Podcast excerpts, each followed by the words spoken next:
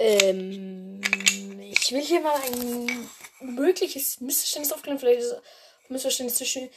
Es ist auf jeden Fall, auf jeden Fall Missverständnis zwischen mir und Efeu-Kralle. Weil äh, ich bin mir nicht ganz sicher, ob ich das jetzt missverstanden habe oder sie. Weil sie hat nämlich geschrieben, nein, du bist der zweite Podcast, den ich so gern gehört habe, bitte geh nicht auf. Und ich weiß nicht, ob sie damit jetzt Blutkralle meinte, so.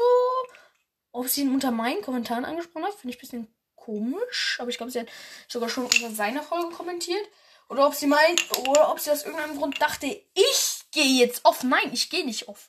Ich bleib hier, ich bleib da. Ich, ja, aber es kann halt echt sein, dass sie Blutstelle meint.